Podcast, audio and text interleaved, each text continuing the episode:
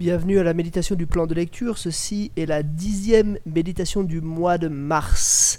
Elle porte sur 2 Timothée chapitre 4. Mais avant de lire le texte, un petit commentaire parce que j'ai reçu quelques mails me signalant que j'avais du retard et effectivement j'ai deux jours de retard et je vous demande pardon pour ça. Mais c'est pas très grave parce que en fait ce sera notre dernier épisode du mois de mars.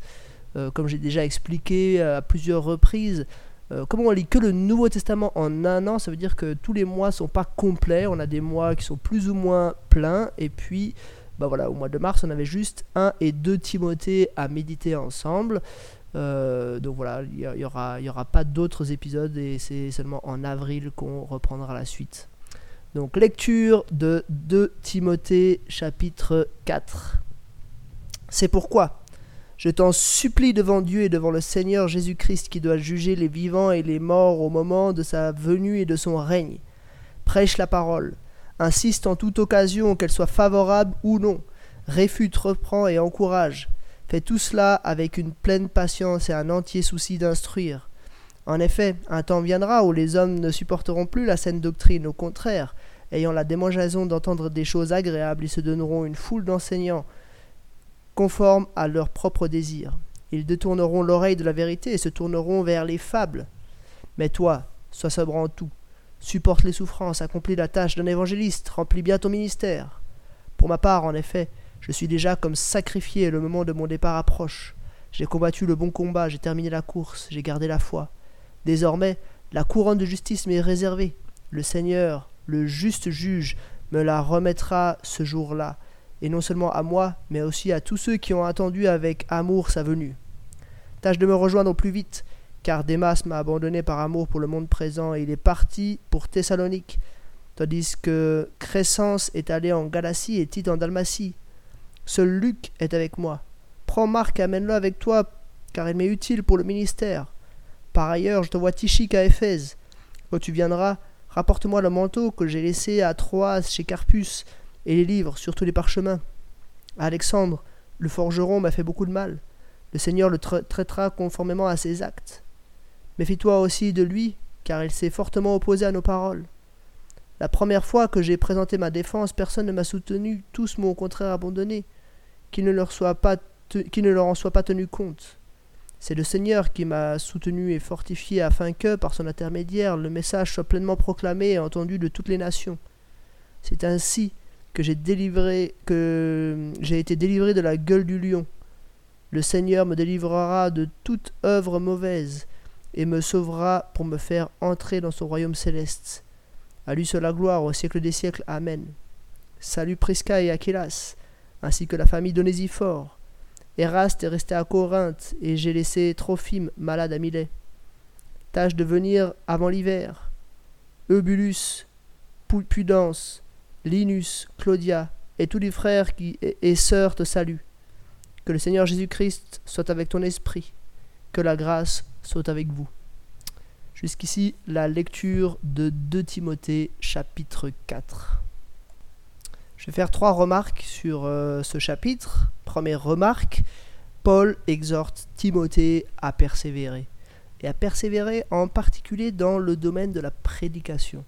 En fait, ce, chapitre 4, bien sûr, il fait suite directement au chapitre 3 euh, où Paul avait euh, prévenu Timothée qu'il y aurait dans les derniers jours des temps difficiles parce que les hommes seraient égoïstes, amis de l'argent, etc., etc. Enfin voilà, euh, des, des, des, choses vraiment terribles, des choses difficiles.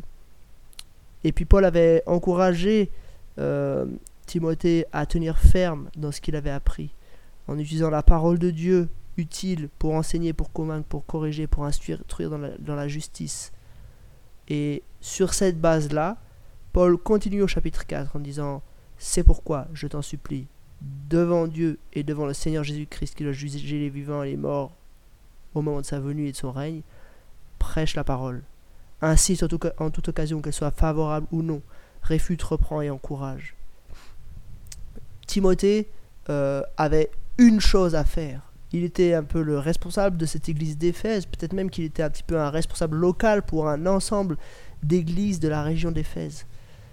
Il lui dit, ton rôle, c'est ça, de prêcher la parole dans toutes les circonstances, d'annoncer le message de l'évangile. Il dit un peu plus loin de, de faire la tâche d'un évangéliste, de bien remplir son ministère, d'avoir les bonnes priorités, de, de, placer vraiment la Bible et la, prédication, l'explication de la Bible au cœur de son ministère. Voilà ce qui compte parce que euh, Jésus-Christ va revenir, il doit juger les vivants et les morts au moment euh, de son retour et de son règne.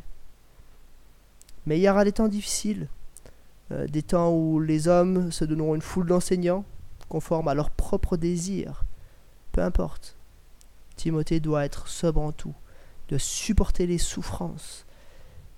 Paul est un exemple, lui qui vit déjà les souffrances, qui est déjà comme sacrifié, euh, il a persévéré. Et Timothée est invité à faire de même. Et d'une certaine manière, nous sommes tous invités à faire de même. Ne pas nous laisser déstabiliser par ce qui se vit actuellement dans notre culture, par ces enseignants euh, qui sont acceptables et que les gens peuvent se donner, mais à vraiment euh, mener le bon combat, à continuer de prêcher la parole en tout temps, euh, que ce soit facile ou difficile. Deuxième remarque, on voit que cette difficulté, euh, elle est vraiment vécue par Paul. Euh, il vit l'opposition extérieure et intérieure. Il euh, voilà, vit de, grandes difficultés de la part de l'extérieur. Et ça se voit par exemple au verset 6. Hein. je suis déjà comme sacrifié et le moment de mon départ approche il mentionne aussi à partir du verset 16 euh, les fois où il a dû présenter sa défense. Il était euh, euh, dans la gueule du lion. Donc on voit vraiment une grande difficulté extérieure, mais aussi une grande difficulté intérieure de la part de ceux qui étaient peut-être des frères, mais qui sont éloignés d'une façon ou d'une autre. Alexandre le forgeron, qui m'a fait beaucoup de mal, le Seigneur euh, le, traitera conformément à ses actes. Méfie-toi aussi de lui, car il s'est fortement opposé à mes, paroles. Alexandre, avait déjà été euh, mentionné dans euh, la première épître, la première lettre à Timothée, chapitre 1, verset 20. Paul avait dit, c'est le cas d'Hyménée et d'Alexandre que j'ai livré à Satan afin qu'ils apprennent à ne plus blasphémer. D'ailleurs, Hyménée, lui aussi, avait été mentionné une autre fois au chapitre 2 de Timothée 2, verset 17. Euh, c'est le cas et de Philette, euh, qui, voilà, qui prononcent des, euh, des bavardages profanes, qui avancent toujours plus dans l'impiété, et dont les paroles se propagent comme une infection. Un peu plus tôt, hein, Paul avait, mentionné hein, au chapitre 1, verset 15, euh, de Timothée 1, verset 15, tu sais que tous ceux, tu sais que tous ceux qui sont en Asie m'ont abandonné, notamment Figel et Hermogène. Donc on voit une réelle souffrance, autant de l'extérieur que de l'intérieur. Paul était voilà, abandonné par nombre de personnes euh, et il vit vraiment la souffrance dont il parle dans ce chapitre quand il dit euh, qu'il est comme sacrifié euh, et que son départ approche. J'ai combattu le bon combat, j'ai terminé la course, j'ai gardé la foi. C'est quelque chose qui résonne parce que c'est réellement ce qu'il vivait. Maintenant, troisième remarque, à côté de ça, on voit aussi un beau réseau. On voit une, vie vraiment de, cette église du premier siècle, comme souvent la fin des épîtres nous renseigne un petit peu sur euh, l'état, sur ce qui se passait euh, à cette époque-là du premier siècle entre les chrétiens, et on voit vraiment euh, beaucoup de liens. Hein. y a, bon, y a, Paul demande à Timothée de le rejoindre au plus vite parce que Démas l'a abandonné il, mentionne Crescence qui allait en Galatie, Tite en Dalmatie, euh, Luc qui est avec lui, il lui demande de prendre Marc. euh, parce qu'il sera utile pour le ministère. Il a envoyé à Éphèse. Euh, probablement que c'est Tichik d'ailleurs qui a amené la, la, lettre. Et puis euh, il y a toute une série de, de, salutations. salut Prisca et Aquilas qui étaient aussi à Éphèse. Hein. on le voit dans, dans Actes chapitre 18. Ils étaient probablement encore avec, avec Timothée à Éphèse. Euh, la famille d'Onésiphore, et, Eraste euh, qui est à Corinthe, Trophime qui est à Milet.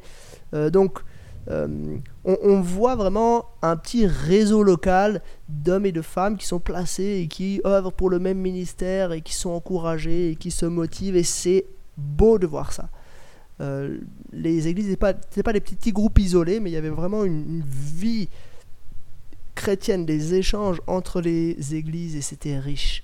Donc voilà, de grandes difficultés, mais en même temps un grand encouragement en voyant cette vie chrétienne riche. Voilà, c'était trois remarques sur 2 Timothée chapitre 4. Comme j'ai expliqué au début, euh, il n'y aura plus maintenant d'épisodes de, pendant le mois de mars et on reprendra au mois d'avril où là en avril on aura toute une série de, de, choses à voir. On, on verra 1 Corinthiens, Tite et l'épître de Jude. Je vous dis pas à demain, mais en avril pour le prochain épisode.